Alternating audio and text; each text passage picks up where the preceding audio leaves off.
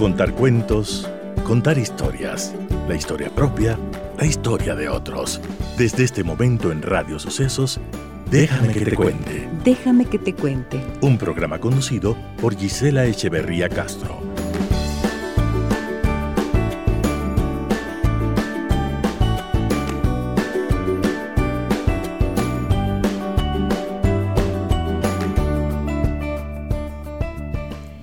Amigas y amigos de Radio Sucesos, muy buenos días, bienvenidas y bienvenidos a nuestro programa. Un gusto saludarles como siempre desde 101.7 FM. Un abrazo cordial a todas las personas que nos acompañan también en internet en www.radiosucesos.fm. Les saluda Gisela Echeverría.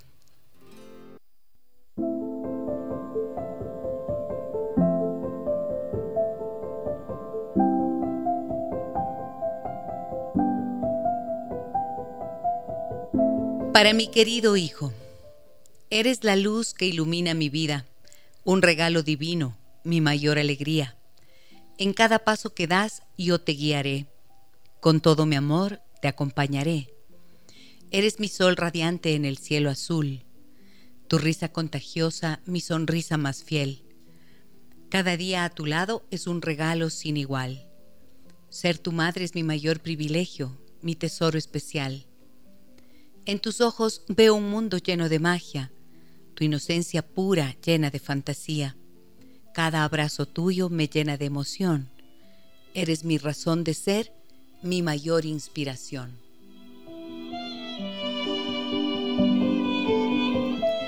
Te enseñaré a amar y a luchar por tus sueños, a nunca rendirte y a encontrar bellos ensueños.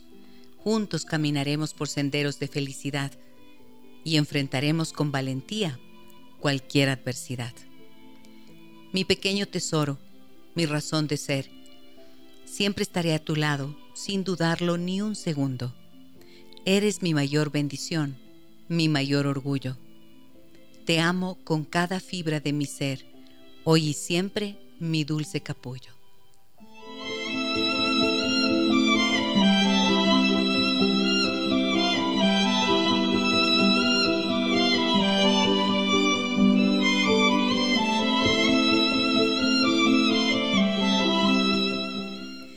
Con este bello poema que nos ha traído la doctora Marcela Tello, psicóloga infantil, terapeuta familiar sistémica, iniciamos nuestro programa y con música de Marta Santos. Ando enamoradita últimamente, enamorada de la vida.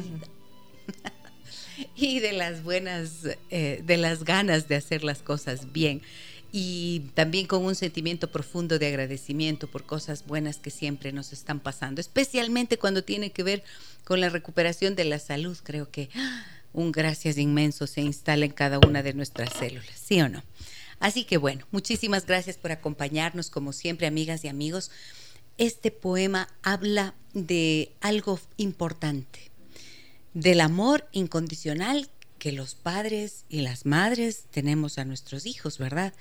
Pero, ¿qué pasa cuando este hijo o esta hija empiezan a tener dificultades y de pronto, después de algunos, eh, de, pasar por algunos profesionales, reciben un diagnóstico que dice déficit de atención e hiperactividad? Pero, ¿cómo tener un buen diagnóstico? ¿Y qué hacer en estos casos? En la relación con el niño, qué pautas importantes se pueden tomar en cuenta a la hora de su crianza y educación. De esto vamos a hablar con la doctora Marcela Tello. Marcelita querida, buenos días, bienvenida al programa una vez más. Eh, buenos días Gisela y buenos días a toda tu audiencia. Gracias por la invitación. Encantada de tenerte por aquí. Muchas gracias por acompañarnos y traernos este poema tan bonito, ¿no? Con el que estábamos iniciando. ¿Qué pasa a ver, a mí me gusta siempre partir de las definiciones, ¿no es cierto? Creo que eh, es interesante pensar que mm, un diagnóstico no define a la persona. Así es. Un diagnóstico no define a una persona, pero eso suele ser lo más habitual. Entonces, cuando se coloca un letrero de déficit de atención e hiperactividad en la frentecita de un niño o de una niña, ¿de qué estamos hablando? Pues estamos hablando de una clasificación sobre los síntomas que está presentando. Y cuando hay un diagnóstico de déficit de atención, pues se puede observar que hay una falta de atención, que hay también características de hiperactividad, o sea, excesiva, mucha actividad, inquietud motora, son niños que tienen una energía desbordante, por ejemplo, también que hablan muchísimo. Entonces, esas diríamos que son características de la hiperactividad. Y que también otra de las características que son es que hay una impulsividad en sus comportamientos. Entonces, yo diría que más que ser un rótulo o una sentencia, debe ser una guía que si vemos que hay estas características en nuestros niños, busquemos cómo ayudarles. Muy bien. ¿Cómo identificar, cómo, a ver, cómo diríamos?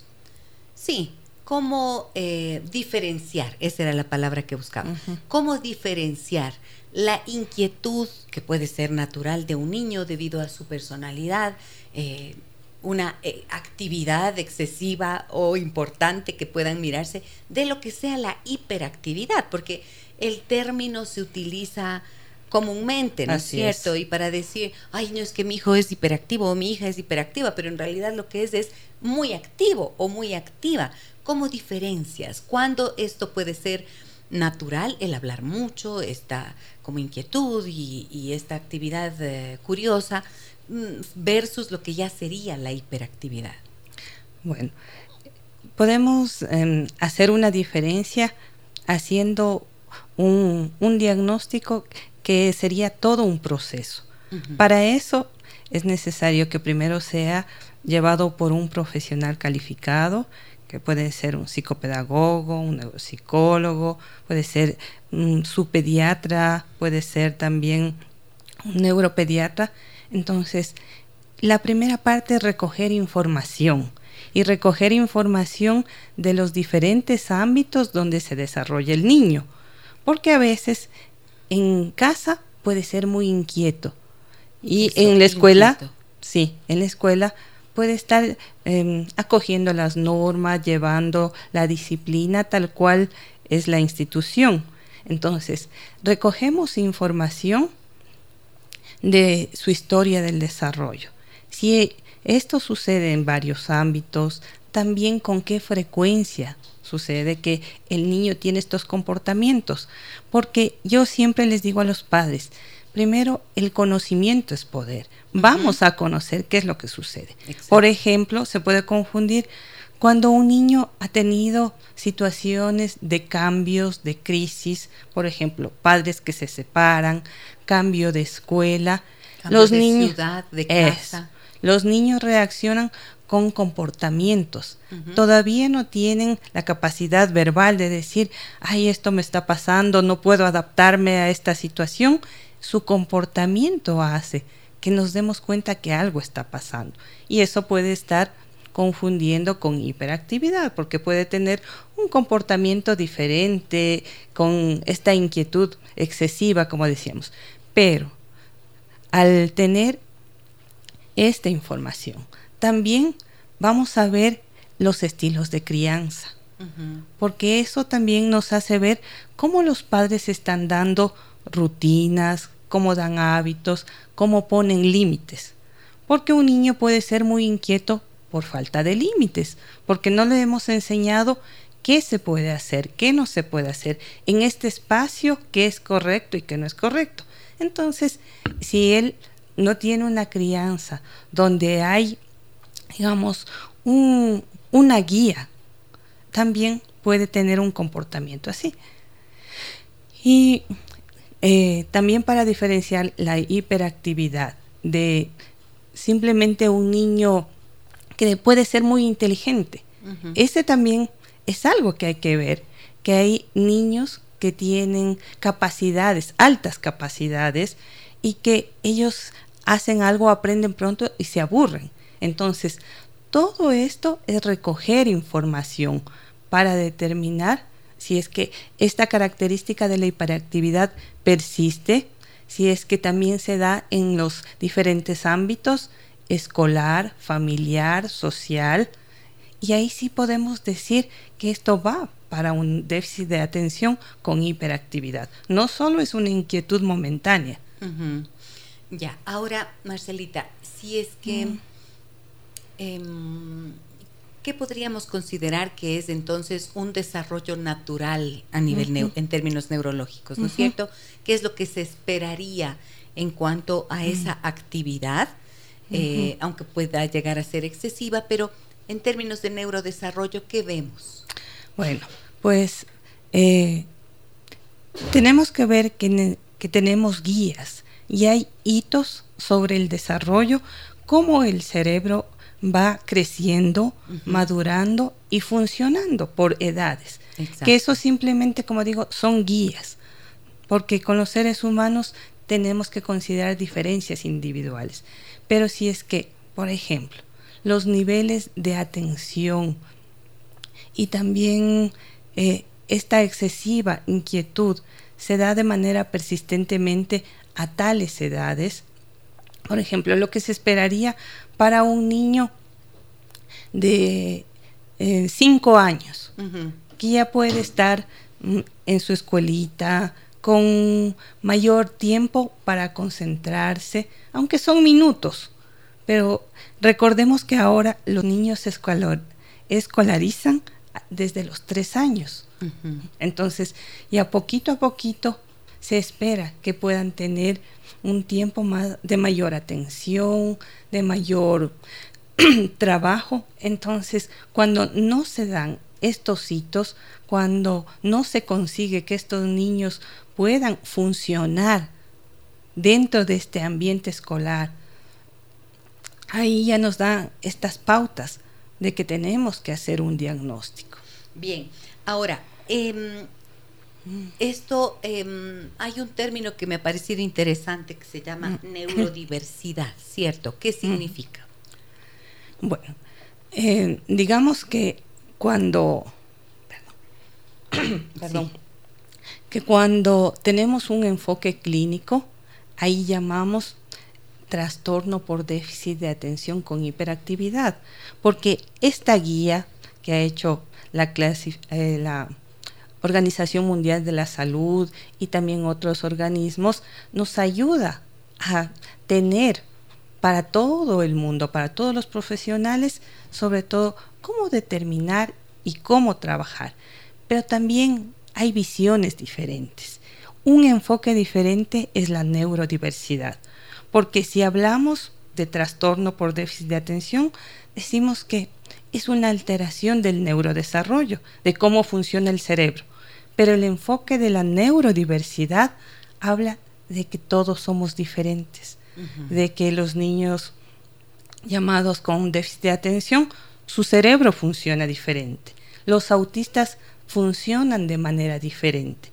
Y sobre todo, yo creo que se enfoca en la atención a esas diferencias, porque no es que se niega que son niños que tienen hiperactividad o que su desarrollo de la atención es menor, sino la respuesta, que es lo importante.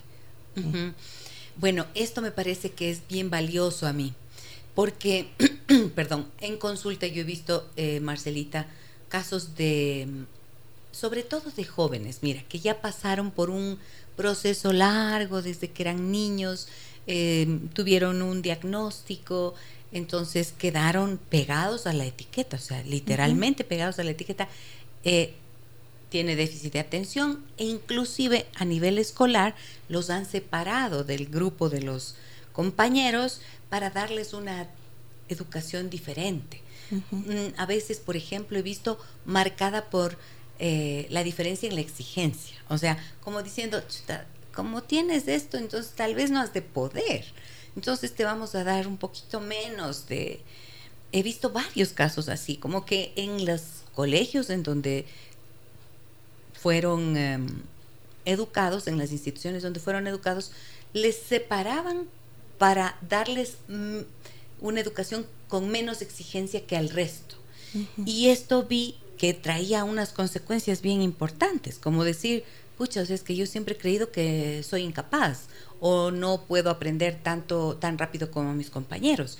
Y ahí yo he pensado, ¿qué implicaciones esto tiene en la autoestima de estas personas? Y resulta que lógicamente hay una gran inseguridad y una desconfianza personal. Entonces, ¿qué piensas de esto que te planteo?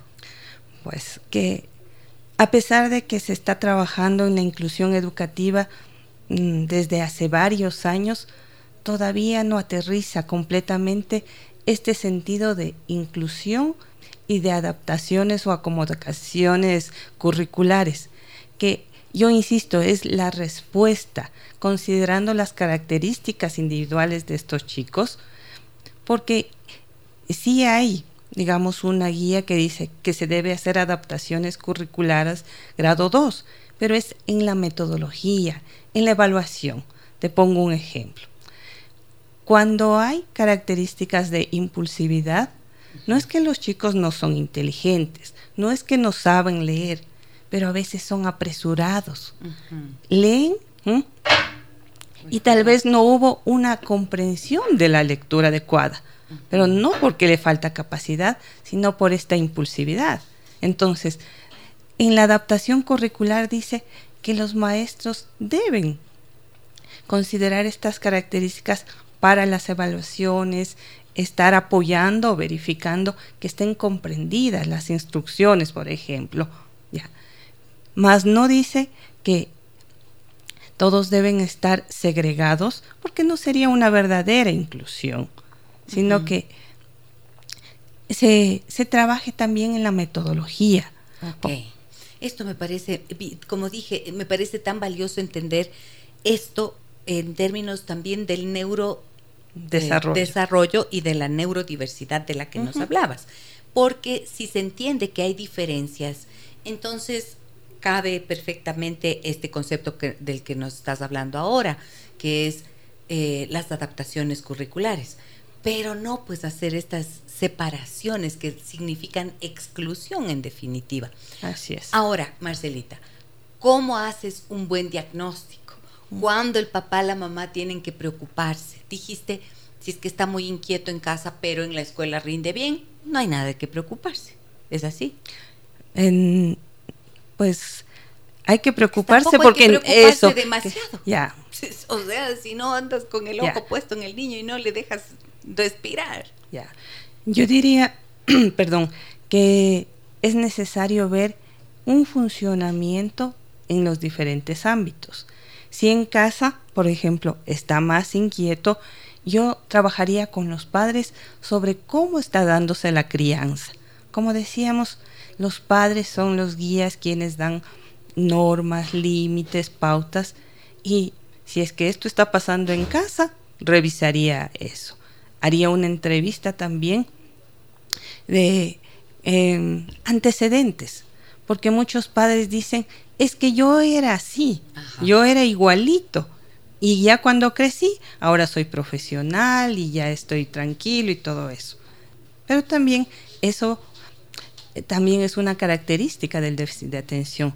Tiene un componente genético. Si padres son o fueron hiperactivos, también es probable. Y trabajaría mucho con esta familia por una aceptación. Porque como en el poema que tú leíste, los hijos son el tesoro más grande y para que los padres puedan ser parte del equipo para trabajar con, los niños, adolescentes, tiene que haber una aceptación. Como decía, puede haber una justificación, es que yo era así y ya cuando crezca va a mejorar. Mm. O también es que la abuelita le consiente mucho.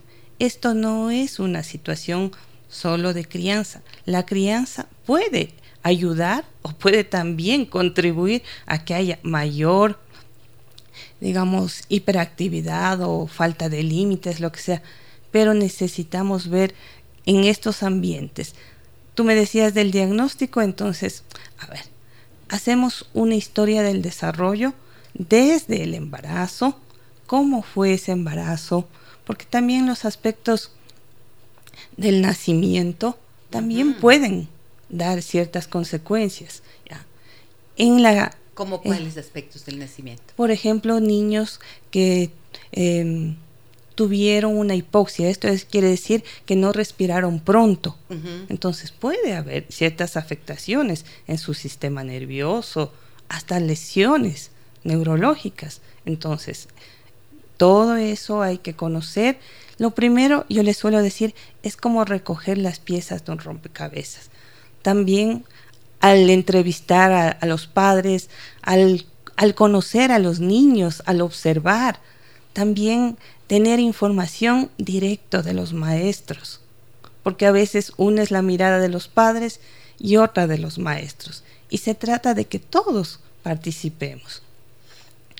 Ok, ¿y qué tipo de exámenes hay que hacer? Porque tú estás hablando desde una perspectiva en la que la familia viene a consultar directamente eh, porque le han dicho que en el colegio, por ejemplo, le dicen vaya a buscar ayuda, ¿no es cierto? Sí. Ya, pero una vez que haces sumas de estos, esta información. esta información que son las piezas del rompecabezas como tú dices qué otro tipo de exámenes tienen que hacerse rigurosamente para que puedas tener ese diagnóstico final también tiene que hacerse pruebas psicológicas pruebas de los niveles de atención como decía pruebas del funcionamiento de funciones ejecutivas, que es cómo el niño organiza, cómo planifica, cómo ejecuta.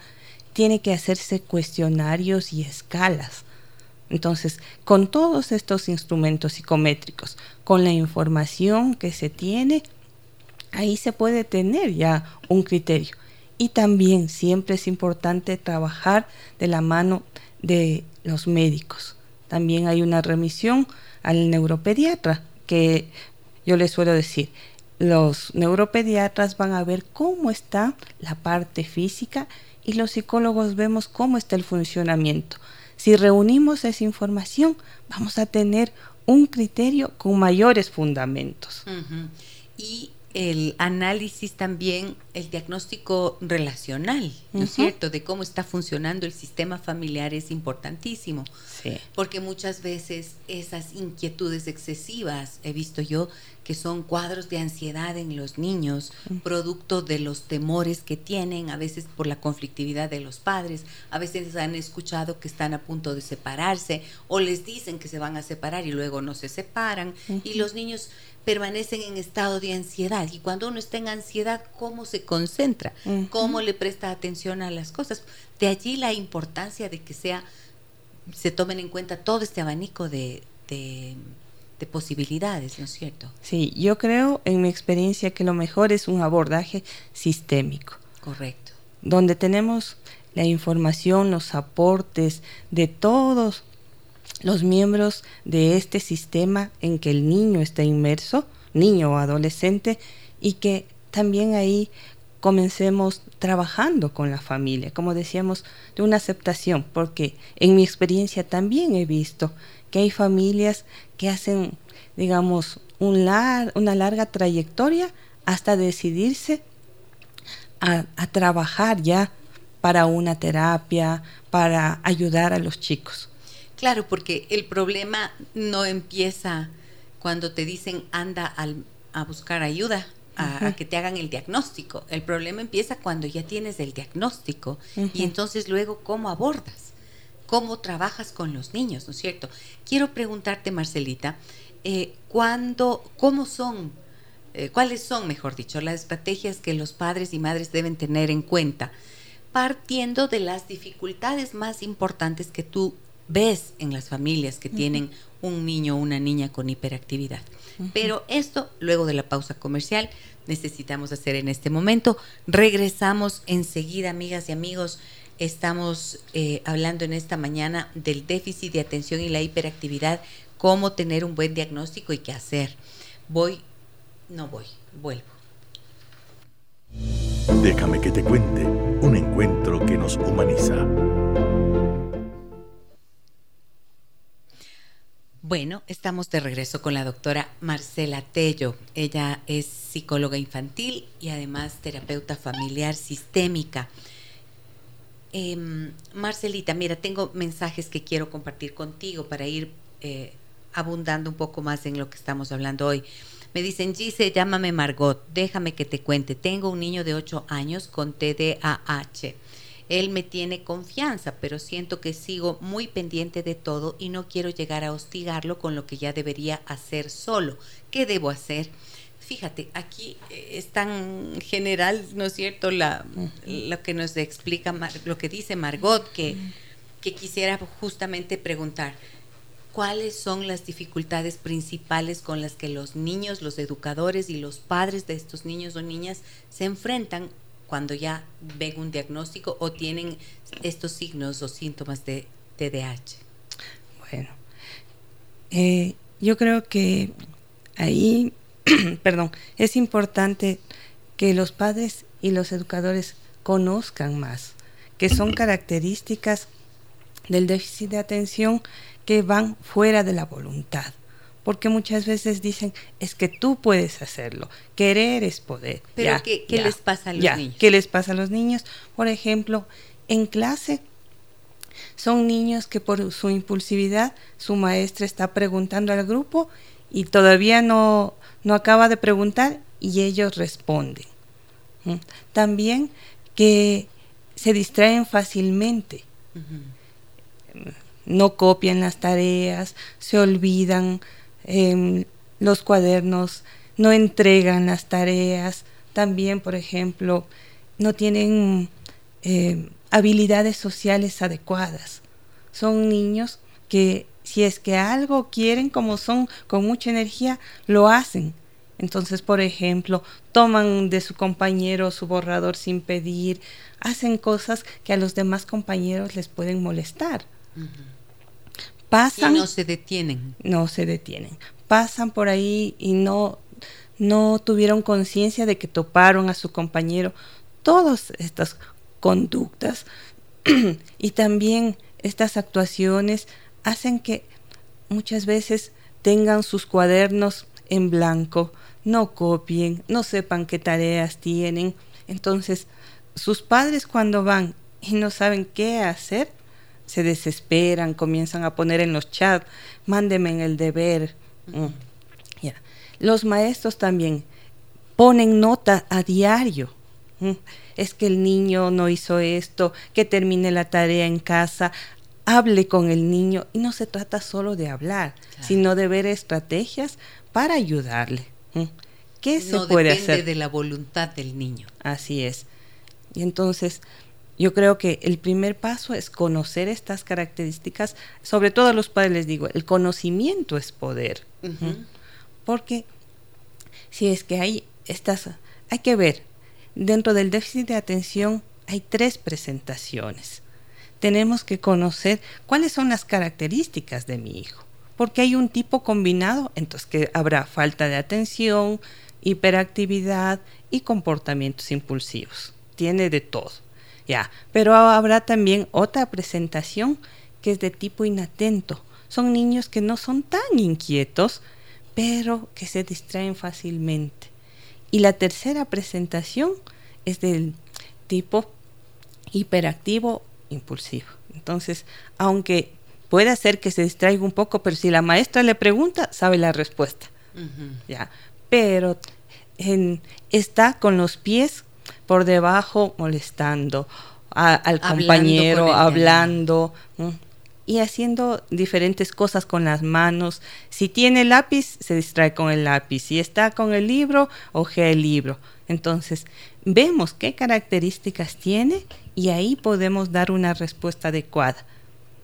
Se ha, se ha, creado alternativas. Por ejemplo, los niños, como digo, que están con los pies inquietos, hay ahora un tipo de, de sillas que tiene esas pelotas de pilates, entonces pueden estar ellos moviéndose, pero pueden atender y su maestra, sus compañeros saben que esa es una forma en que le ayuda a regularse, porque los llamados de atención, lo que los compañeros también avisan a su maestra, le genera más ansiedad y eso, mayor mayor conducta que puede ser a veces hasta disruptiva porque ya también se sienten agredidos y también responden de una manera irritable. Claro, porque de repente los niños em, se ven como en el medio de un escenario, de un teatro, ¿no es cierto? Con las luces apagadas y todos los reflectores sobre él o ella. Ahí. Entonces, ¿cuál será la sensación? O sea, ¿cómo puede sentirse uno si es el que siempre está siendo señalado, si es el que siempre da los problemas, el que siempre eh, hace tal o cual cosa y ese siempre se convierte en un peso emocional para este niño. Por eso una recomendación que yo siempre mando a las maestras es ver su grupo de clase como un sistema, en que todos tienen que trabajar por un comportamiento adecuado, porque los otros niños también van a aceptar las diferencias y no van a estar simplemente diciendo es que Juanito hace esto, este Juanito eso, sino también podemos tener otras estrategias para ayudarlo. Muy bien, fíjate una cosa que nos dicen aquí. Eh, quería volver a, la consulta que nos hace Margot, ¿no es cierto? Que tiene su niño de 8 años con este diagnóstico y dice que le tiene confianza, pero siento que sigo muy pendiente de todo. Entonces, ¿qué les pasa a las madres de los hijos con, de los niños o niñas con TDAH para que estén, como dice ella, pendiente de todo y no quiero llegar a hostigarlo con lo que ya debería hacer, dice solo. Ya. Yo ahí la recomendación que suelo hacer y hago con los padres es ir poniendo pautas por años de edad. Le digo, ¿qué es lo que eh, su niño a los ocho años ya puede hacer de una manera autónoma sin usted, considerando la edad, considerando las capacidades que tiene? Entonces, por ejemplo, un niño de ocho años ya puede ordenar su habitación, un niño de 8 años puede hacer ciertas tareas y algunas que necesite supervisión, ciertas tareas escolares me refiero, varias tareas escolares y algunas que necesite supervisión, pues mamá lo hará. Y les hago siempre una metáfora. Les hago la metáfora de la cometa. Digo, acompañar a un hijo es como hacer volar una cometa. Siempre hay ese hilo que une y que vamos dando libertad para que para que se suelte y pueda volar. Pero si le vemos que hay un mal tiempo, lo recogemos. Si es hora ya de terminar algo, también recogemos, guardamos. Pero también cuando necesita explorar, necesita volar por sí mismo, le damos. Pero ahí lo importante es el vínculo y que no haya sobreprotección, que haya un equilibrio para que haya control, apoyo, que eso es una contención para los niños. Los niños necesitan contención y ellos piden, a pesar de que a veces se ponen medio rebeldes, pero saben que esa también es una forma en que se van a sentir seguros. ¿ya? Y que sepan lo que ya están en capacidad de hacer para su escuela, para casa. Bien, ahora aquí pienso en, algo importante, eh, Marcelita. He visto también que las madres obviamente se ven impactadas con esta información, se asustan y también les asusta que los niños, que sus hijos puedan ser estigmatizados como tantas veces ocurre, ¿no es cierto? Que pueda ser excluido, que pueda ser víctima de eh, bullying, em, que les miren mal, y empiezan a desarrollar una necesidad de sobreprotección. Entonces, a esto me remite la pregunta de Margot, ¿no es cierto? Cuando dice, no quiero llegar a hostigarlo, pero sigo muy pendiente.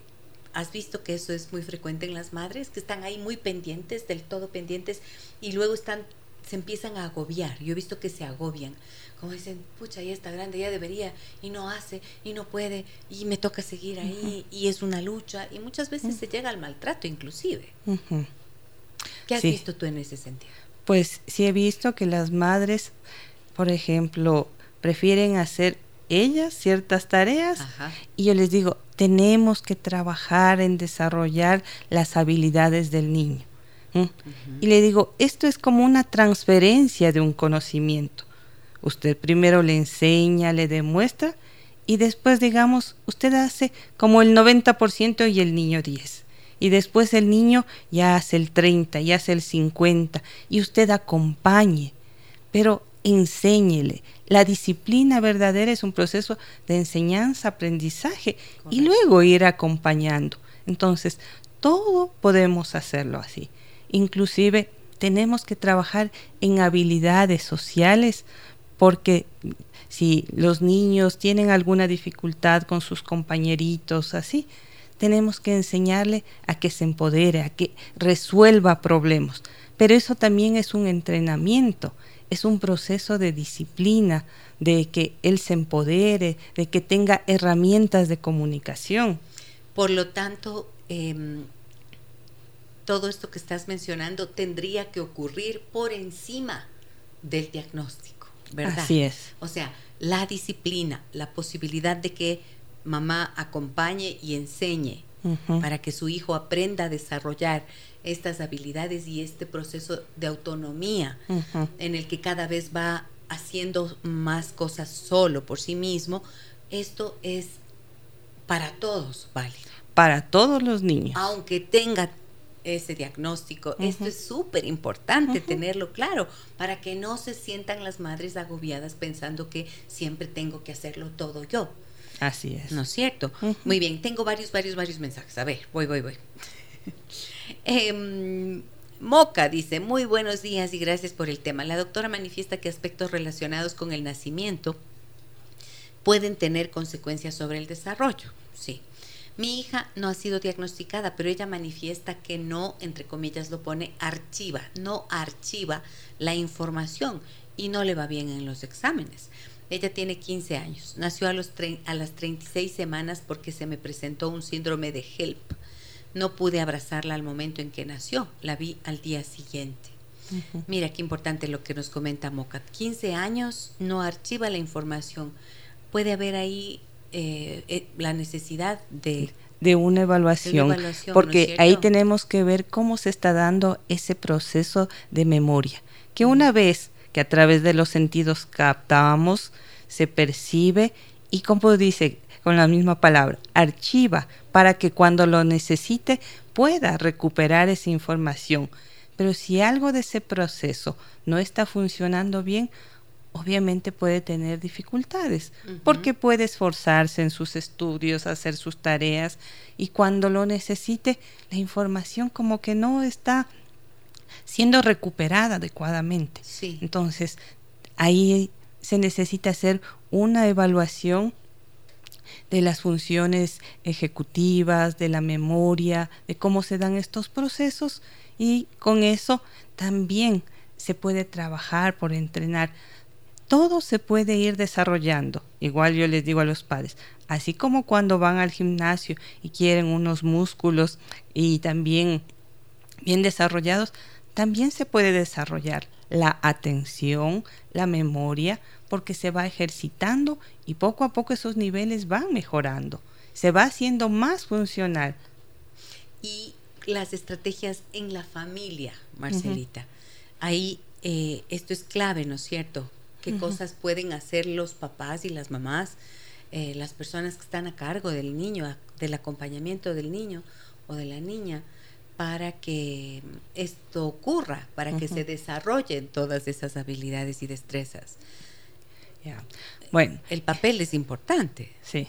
A ver, y yo insisto en este abordaje sistémico, pero les digo a los padres que ellos deben ser los líderes. Entonces, trabajo con los padres para hacer acuerdos, para ir determinando las actividades y acciones que tienen que tomar y hay que comunicar a las personas que les apoyen en el cuidado. Hoy en día la mayoría de mamás trabajan fuera de casa también, entonces si se quedan con la abuelita, con la tía, con otra persona, tienen que saber. Por ejemplo, es necesario establecer rutinas, hábitos, horarios, una estructura. Y esa estructura tiene que darse sin rigidez, pero también con constancia en los espacios en que esté. Si es que está en casa de la abuelita, sigue esa rutina. Si es que está en casa de mamá o de papá cuando son separados. Y entonces eso le ayuda a los niños a tener esa contención que decíamos y a cumplir sus tareas, a tener eh, estos horarios, también límites, haga ver qué hacen el tiempo libre. Estos niños, cuando hay un déficit de atención, se ha visto buenos resultados si tienen actividad física. Entonces, mente sana en cuerpo sano. Y se recomienda generalmente actividades de artes marciales, porque eso, su, su verdadera filosofía, sí, no es el ataque, es la defensa, les ayuda a concentrarse, tiene ventajas o algún deporte de su preferencia. Entonces, que haga actividad física, que tenga rutinas y que en los espacios en que esté, pues pueda ir cumpliendo todas estas actividades. Muy bien. Eh, me dicen por aquí, buen día Gisela y doctora, gracias por este tema. ¿Desde qué edad se puede hacer un diagnóstico a los niños? Bueno, yo voy a hablar de, mi caso. Cuando eh, tuve la, formación en la psicología, y en neuropsicología también, ahí lo, lo, suelo hacer aproximadamente desde los seis años. Seis años. Por la formación, por eso. Pero conozco de otros colegas que lo suelen hacer antes. Pero lo que sí, Hace un momento decía que los niños están escolarizados desde muy temprano y se ve ya.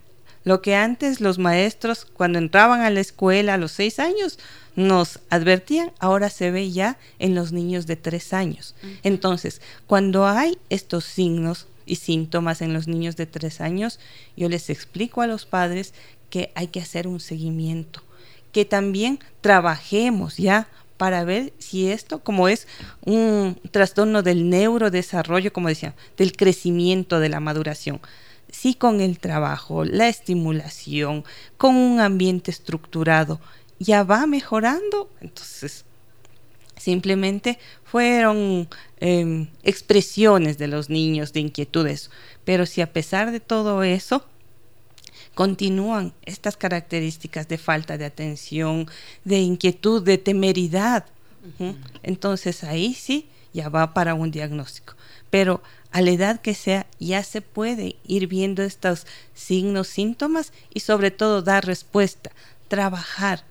Yo creo que más que decir es un diagnóstico, hay que enfocarnos en que sí se debe hacer, cuáles son las soluciones, qué ayuda necesita el niño. Correcto.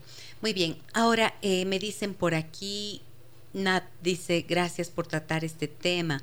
María Fernanda nos dice, buenos días, por favor, información de contacto de la doctora. Claro que sí, con mucho gusto. Marcelita, ayúdanos con el número de contacto. Ya. Es el 09 62 51 82 05. Se me acabó la mina del esfero. Ya. 096-251-8205. Aquí en el muro de Facebook, donde hacemos nuestra transmisión en vivo, como siempre, allí les vamos a dejar el número de contacto de la doctora Marcela Tello. Como ustedes ven, el abordaje sistémico en, esta en estos casos es el adecuado, es el apropiado. Eh, partiendo desde el funcionamiento del cerebro hasta el estado emocional del niño, las em, pautas familiares que tienen que existir para que la relación sea positiva, la forma incluso de relacionarse con ese diagnóstico, ¿verdad? Así es. Porque si te relacionas con el diagnóstico desde el miedo, es decir, te aterras y eh, entras en crisis como madre o como padre, entonces es muy diferente la manera de abordarlo y afrontar esto con los niños. Todos esos aspectos son los que eh, la doctora Marcela Tello recomienda tener en cuenta. Miren, Renata me dice, buenos días, excelente tema. Justo este trastorno hoy por hoy está presente en la mayoría de las aulas de todos los colegios. Y el problema más grande es que los colegios abren las puertas y aceptan en sus instituciones niños que presentan necesidades educativas, las mismas que siempre van a demandar y es una irresponsabilidad por parte de las instituciones porque no hay profesionales que puedan manejar estos casos dentro del aula y lo único que causan es un malestar a nivel del grupo porque ya ponen una etiqueta, como si las conductas que va presentando son voluntarias. La necesidad que se tiene hoy en día es que existan espacios de formación para que intervengan los docentes de manera asertiva en todos estos casos.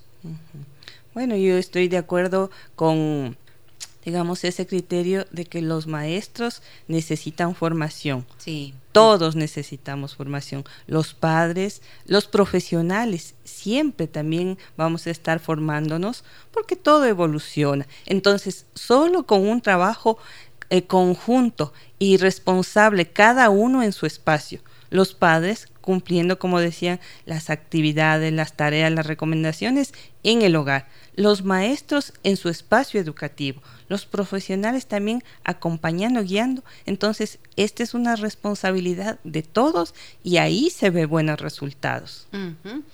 Ok, ahora em, también me dicen por aquí, Nat, buenos días, por favor su ayuda. Mi niña diagnosticada con TDA hace poco y hace poco igual nos mudamos a otro país.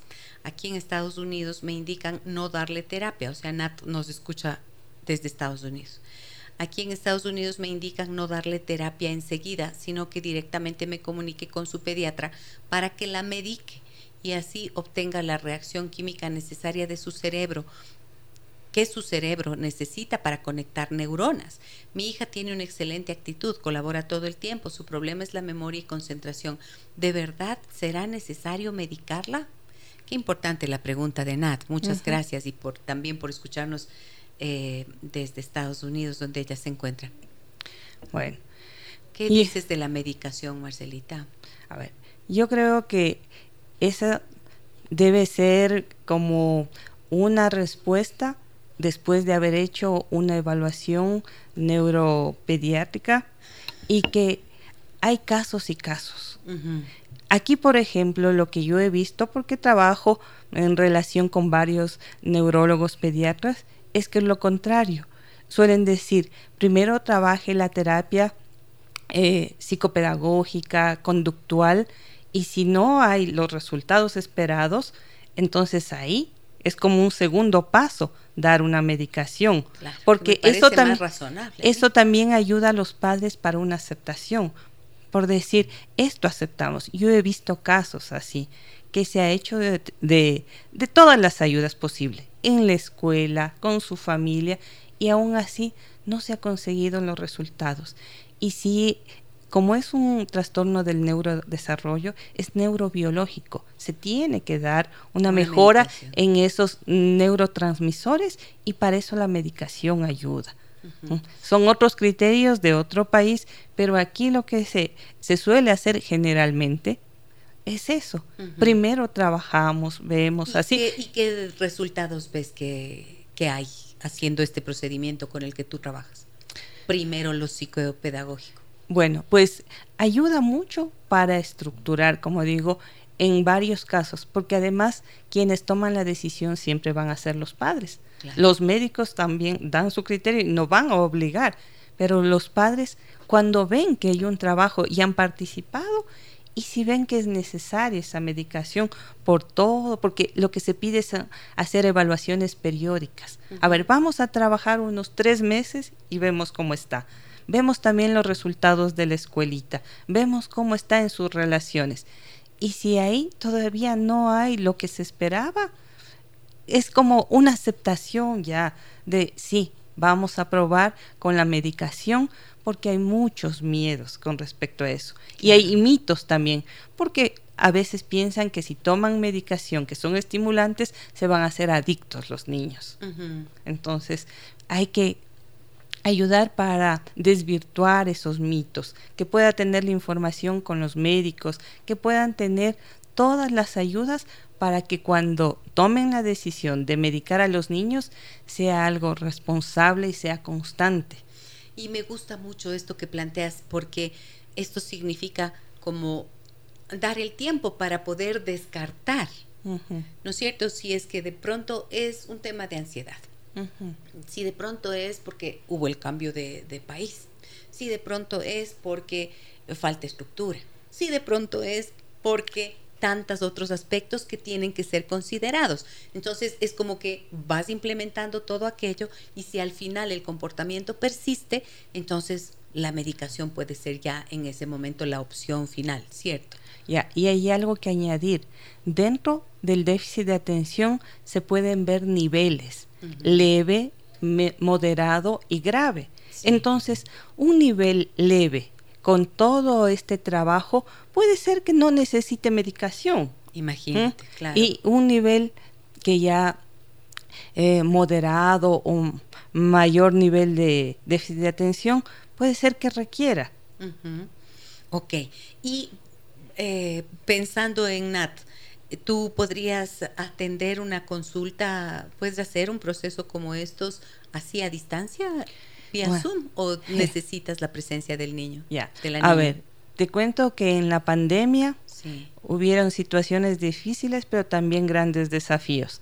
Aprendimos a manejar y a hacer inclusive terapia y terapia psicopedagógica y terapia conductual con los niños que estaban en otros países, en otras ciudades y ahora sí tenemos ya herramientas, materiales. Yo he trabajado con niños que han estado ya mm, fuera del país, trabajé con niños en Israel, en Reino Unido, en Estados Unidos, así.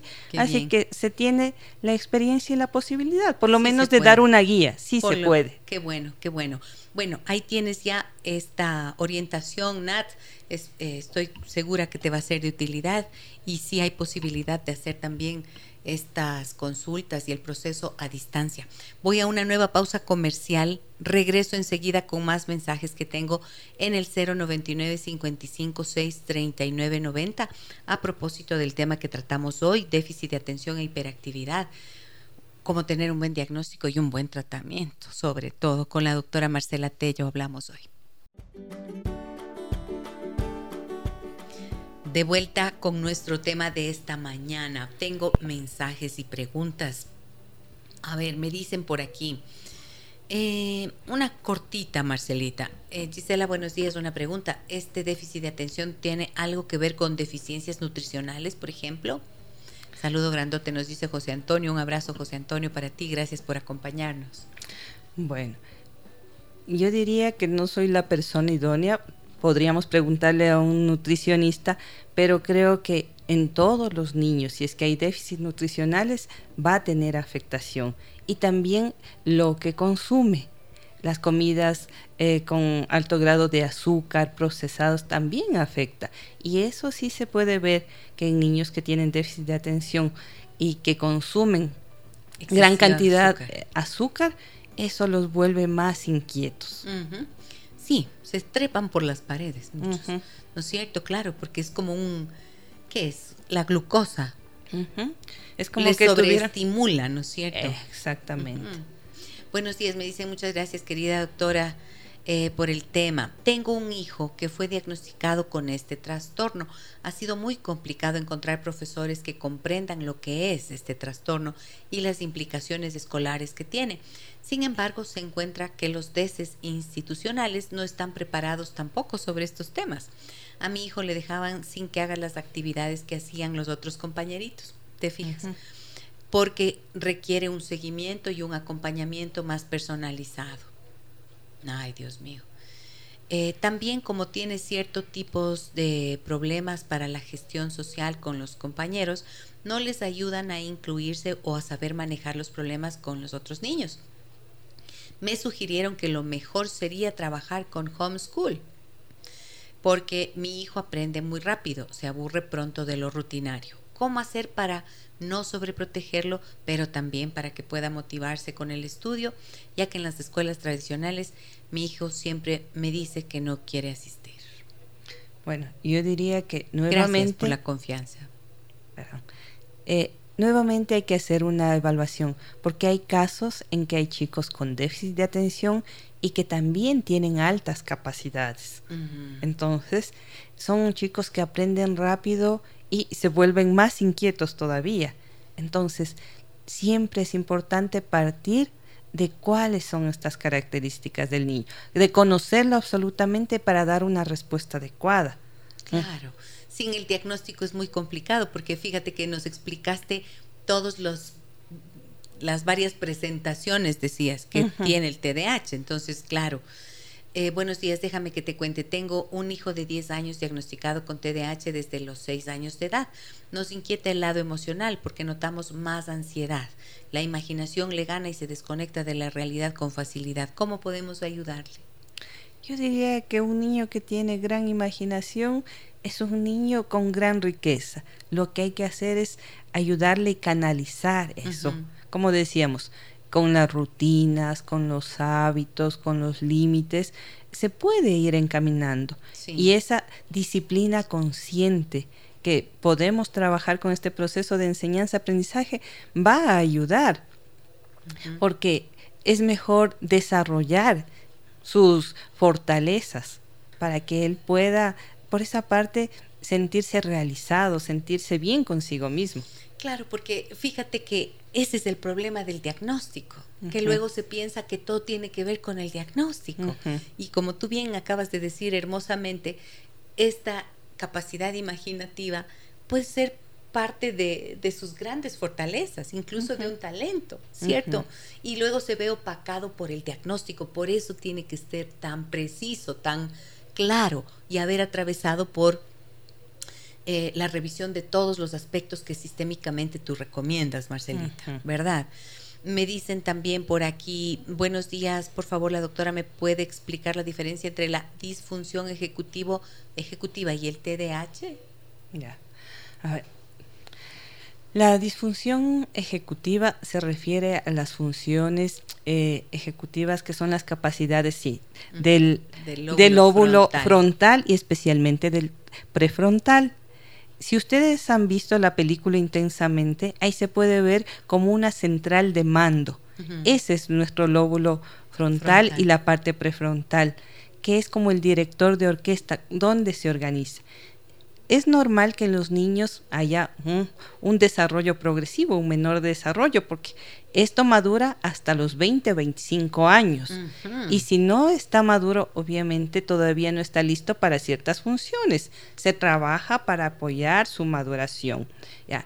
Y el TDAH, el déficit de atención, está relacionado con una parte de estas funciones ejecutivas porque como hay impulsividad, no no planifican, no tienen, se llama un control inhibitorio, todavía no tienen freno.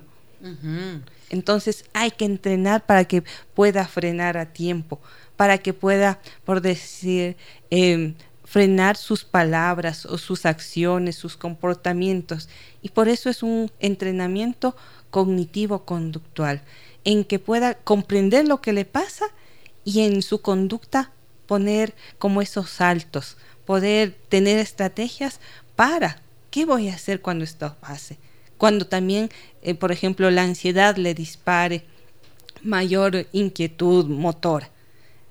Tenemos que entrenarle, tenemos que acompañar ese, ese proceso, pero también poquito a poquito los niños van teniendo esas autoinstrucciones. ¿Sabes qué he visto también en esos casos, Marcelita? Que la ansiedad de las madres es una emoción compartida por los hijos, ¿verdad? Y cuando yo trabajo procesos de liberación emocional eh, y la madre entra en calma, y a veces lo trabajo con los niños ahí presentes y hacemos un trabajo conjunto, entonces entran en calma y de repente, ¡puf! Ya, desde la serenidad se aprende mejor, se relaciona mejor, eh, se entienden mejor las instrucciones y con, acompañado de estas estrategias que tú mencionabas, de la disciplina y de, la, de lo que hay que enseñarles a los niños a cómo hacer qué cosas, pues funciona mucho mejor, ¿no es cierto? Esto es importante entender que no solo es ansiedad del niño. Así es. Yo, a mí me gusta trabajar con cuentos. Tengo un libro muy bonito de María Fernanda Heredia que se llama El contagio, un cuento. En este cuento habla que se contagia la gripe, que se contagió la varicela, pero también que se contagian las emociones. Entonces, tanto con, con, los niños y sus padres, les digo, también se contagian estas emociones. Si usted está triste, el niño también. Si usted también tiene ansiedad, el niño también. Entonces, en conjunto, vamos a trabajar para una regulación emocional, para identificar, para manejar nuestras emociones, para ponerles nombres, decir, estoy ansioso, me siento ansioso.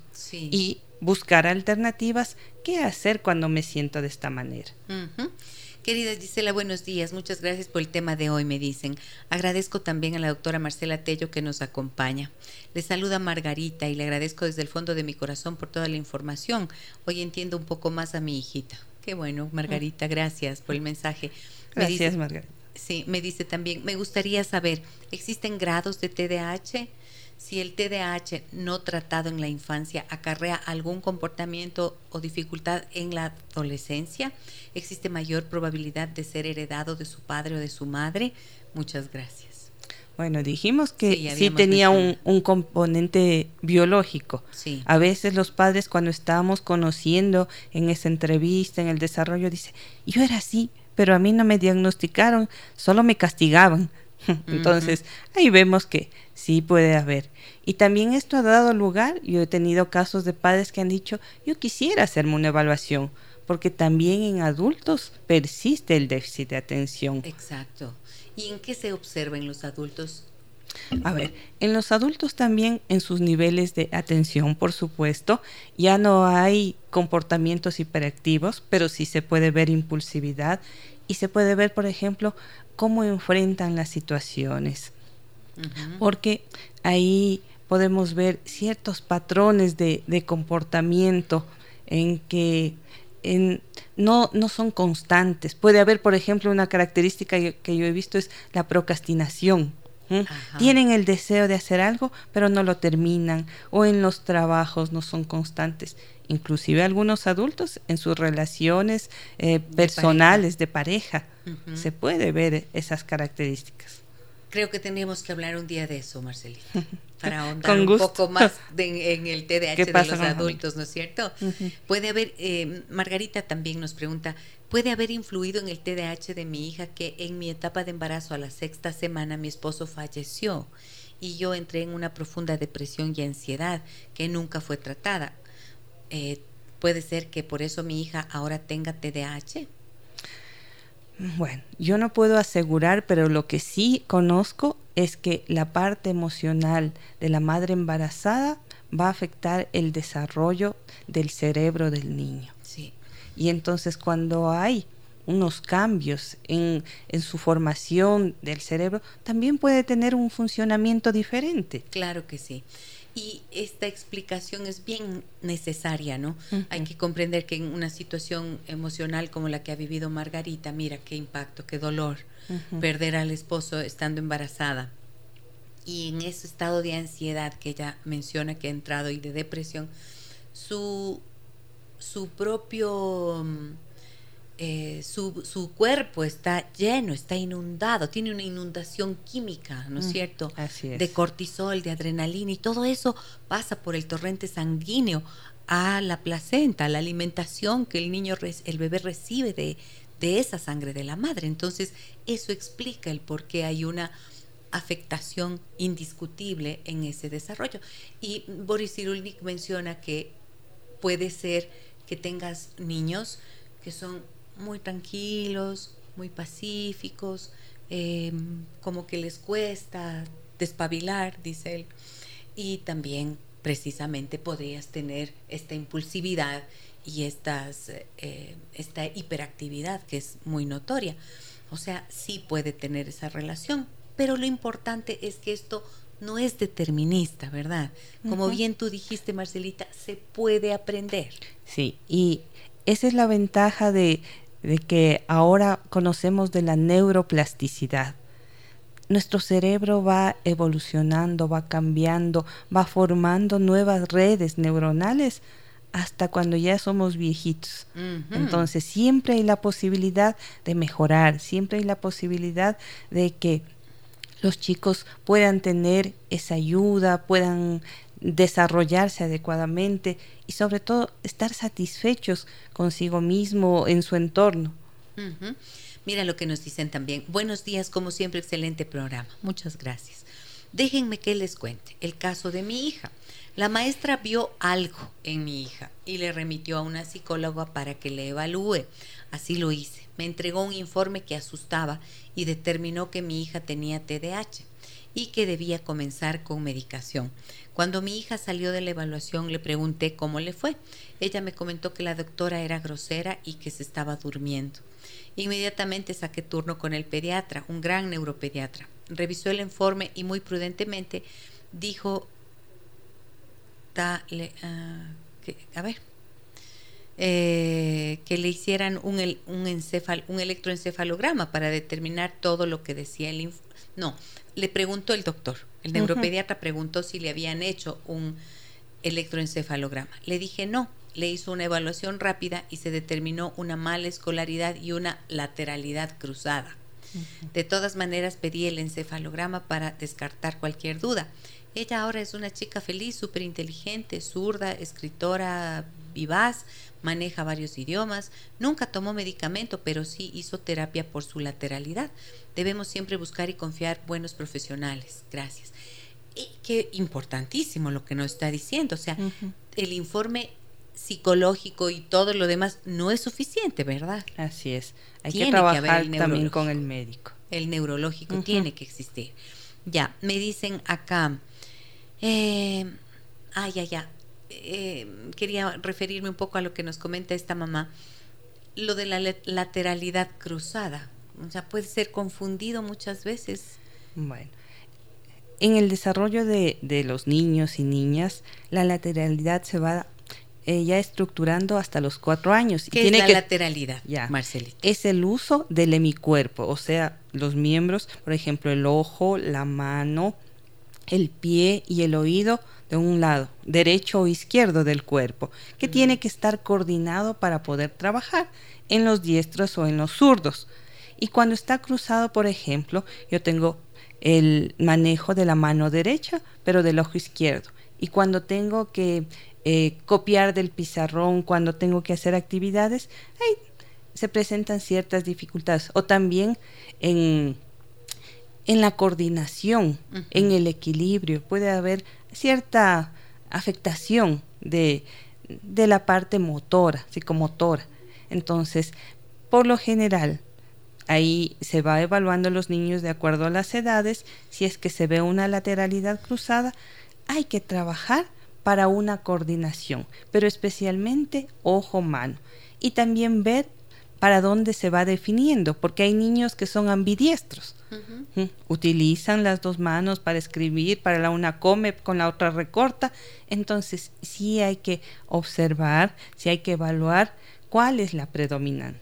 Y entonces ayudarle sin inhibir la otra, porque para todo utilizamos las dos, pero siempre se va a ver una predominancia de una y hay que ir desarrollando eso para la escritura, hay que dar pautas de direcciones, de, todo eso. Santiago dice en Facebook, allí ustedes me encuentran como Gisela Echeverría Castro. Les invito también a que me sigan en Instagram, en donde habitualmente publico información eh, relacionada sobre todo con hijos, con educación de hijos. Santiago dice, qué difícil es lograr que en el caso de mi hijo de 10 años se logre una rutina consistente, que mantenga un espacio organizado y que su madre, de la que estamos separados, fomente su independencia. Si no tiene TDAH, ¿puede desarrollarlo? Claro, por ah. supuesto que sí. Pero aquí es la relación de los padres, o cómo educan los padres que están separados, que complica, a veces se les complica bastante. Sí, y ahí es importante trabajar con la madre para que haya acuerdos parentales. Y eso le va a ayudar al niño a dar esa estructura que, contiene, a tener hábitos de independencia. O sea, Santiago, si tienes una relación eh, lo suficientemente sana con la madre de tu hijo, pueden acudir, siendo padres separados, siguen siendo padres. Entonces pueden acudir a terapia para poder no culpabilizarse y no tratar de condenar al uno o a la otra, sino para encontrar estrategias que puedan facilitarles la crianza y el acompañamiento en este sentido de esas de esa disciplina, de esa estructura que es tan complicada cuando están separados, porque a veces estando juntos es difícil tener que se pongan de acuerdo en la disciplina, ¿no es cierto? Más aún cuando están separados. Entonces, siempre hay caminos para poder hacerlo. Me dicen, por favor, aquí, buenos días, Gise y doctora, gracias por los temas que abordan. Tengo una consulta. Mi hijo tiene 22 años y desde pequeño tuvo mucha energía. Siempre le metía en cursos, pero actualmente está en la universidad y nunca puede estar quieto. Siempre está moviendo las piernas o moviendo los lapiceros. Es buen alumno, pero ahora escuchándoles, ¿puedo todavía ayudarle para que mejore a futuro? ¿Qué debo hacer? Gracias por su ayuda. ¿Qué dices, Marcelita? Bueno, yo lo que tendría es una entrevista para ver qué, qué actividades tiene. Puede ser también producto de la ansiedad, si es que hay todos esos movimientos, todos, mm, porque el cuerpo está demostrando que algo pasa, pero hay que ver qué es. No precisamente puede ser eh, déficit de atención, puede ser, es una posibilidad, pero sobre todo hay que ver cómo está su estilo de vida.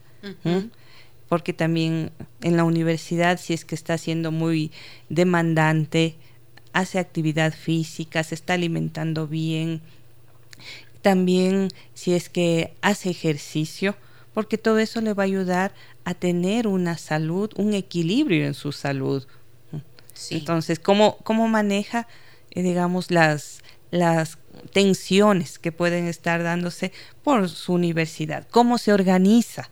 Porque eso es necesario trabajar en esos hábitos de estudio con los chicos en la universidad, porque ellas se supone que son independientes. Y Marcelita, tú eres psicóloga infantil, psicóloga educativa, entonces puedes apoyar a personas de cualquier edad, ¿no es cierto? En ese sentido, sí. absolutamente.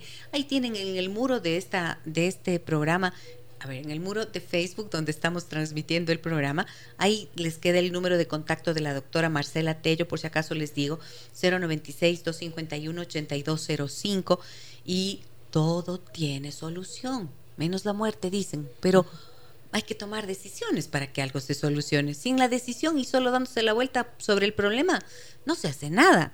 Eh, uno puede entender, pero como es comprensible, este programa, y lo he dicho varias ocasiones, este programa es orientativo se comparte, miren, la experiencia, el conocimiento, eh, la generosidad de profesionales como la doctora Marcela Tello, que nos orientan y nos ayudan a comprender mejor las cosas, pero se requiere para la solución decisiones. Busquen la ayuda necesaria. Buenos días, felicitaciones por su programa. Quiero saber si esto dura toda la vida y de ser así, cómo es el comportamiento en la juventud y adultez.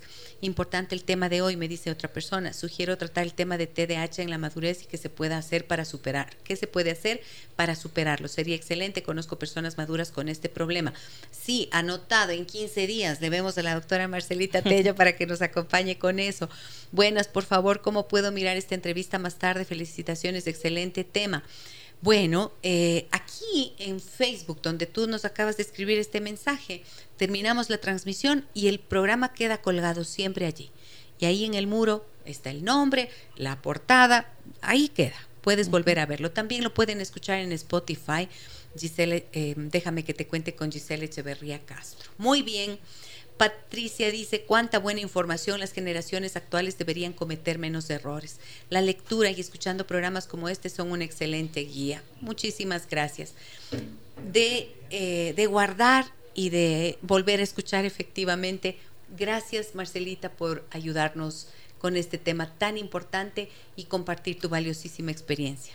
Gracias por la invitación. Un gusto venir acá. Te esperamos en 15 días. Ahí veremos. Muchísimas gracias, amigas y amigos, por acompañarnos.